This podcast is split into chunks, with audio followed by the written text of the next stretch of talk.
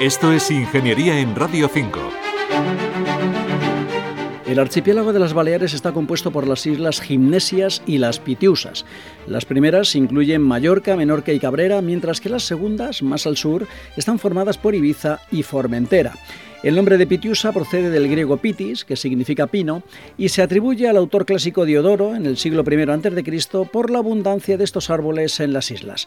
Actualmente las principales formaciones boscosas son pinares, sabinares y bosques mixtos, y el pino carrasco es el protagonista. Sin embargo, otra especie que tuvo una gran presencia en las islas, especialmente en Menorca, está en vías de extinción. Es el pino negral o pinaster. Luis Gil es ingeniero de montes y miembro de la Real Academia de Ingeniería. Claro, es el último sobreviviente de los pinares que hubo que existieron en la isla de Menorca. Es que los pinos frente a las frondosas tienen un problema y es que no brotan. Y entonces si tú cortas una encina, brota. Tú cortas un rebollo o un roble, brota. De manera que para que tú elimines por completo la especie, eh, tienes que descepar. Y eso solamente lo haces si cultivas. Si es para aprovechamiento ganadero, pues lo mantienes en baja talla. En cambio, los pinares lo quemamos y pasa el ganado, desaparece. Y entonces lo que ha habido es la suerte de que en un pequeño punto de la isla de Menorca, pues quedaron unos pocos pinos son los últimos pinos que existieron en Menorca y que en Mallorca también existieron.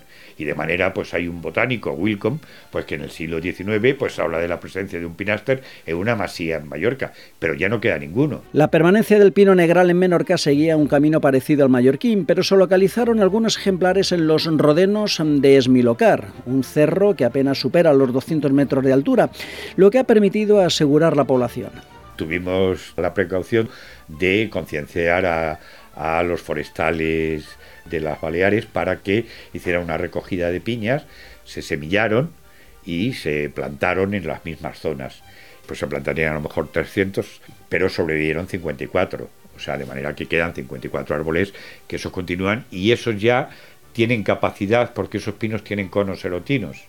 Es decir, que si viene un incendio, o sea, si hubiera ganado, no hay nada que hacer. Pero como ya el ganado ha desaparecido, pues indudablemente la población está asegurada. El carácter autóctono del pino negral en la flora balear viene respaldado por el hallazgo de polen de esta especie en algunos yacimientos arqueológicos menorquines. Polen identificado como tipo pinaster aparece en los dólmenes pretalayóticos de Sonermita y Alcaidus, datados en el 1800 a.C., y en la naveta de Viniac, con fecha de 1400 a.C. Y como recuerda Luis Gil, la madera de pino también fue empleada en la fabricación de ataúdes. La desaparición ha sido más o menos progresiva y los talayos en general tienen una antigüedad hasta prácticamente el siglo X pero sobre todo los más antiguos pues convivían y de hecho pues por ejemplo si te vas al Museo Arqueológico Nacional pues te encuentras que hay una serie de féretros de niños que están hechas en madera de pino carrasco que eran del Tosal de. A pesar de que las Baleares siempre fueron islas cubiertas de pinos, es una de las regiones españolas donde menos repoblaciones se han hecho. Se han hecho muy pocas, no, no llegará al 1% de la superficie de pinar, aunque los biólogos digan que eso corresponde al encinar. O sea, aquí el gran problema es que siempre han estado los pinares ahí.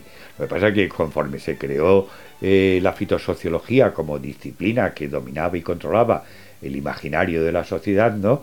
Pues eh, se les quitó carta de espontaneidad a los pinares, pero en las Islas Baleares es el lugar donde menos se ha repoblado, o sea, las repoblaciones son prácticamente muy, muy reducidas, son puramente anecdóticas, no así en la península ibérica, porque los daños habían sido más grandes.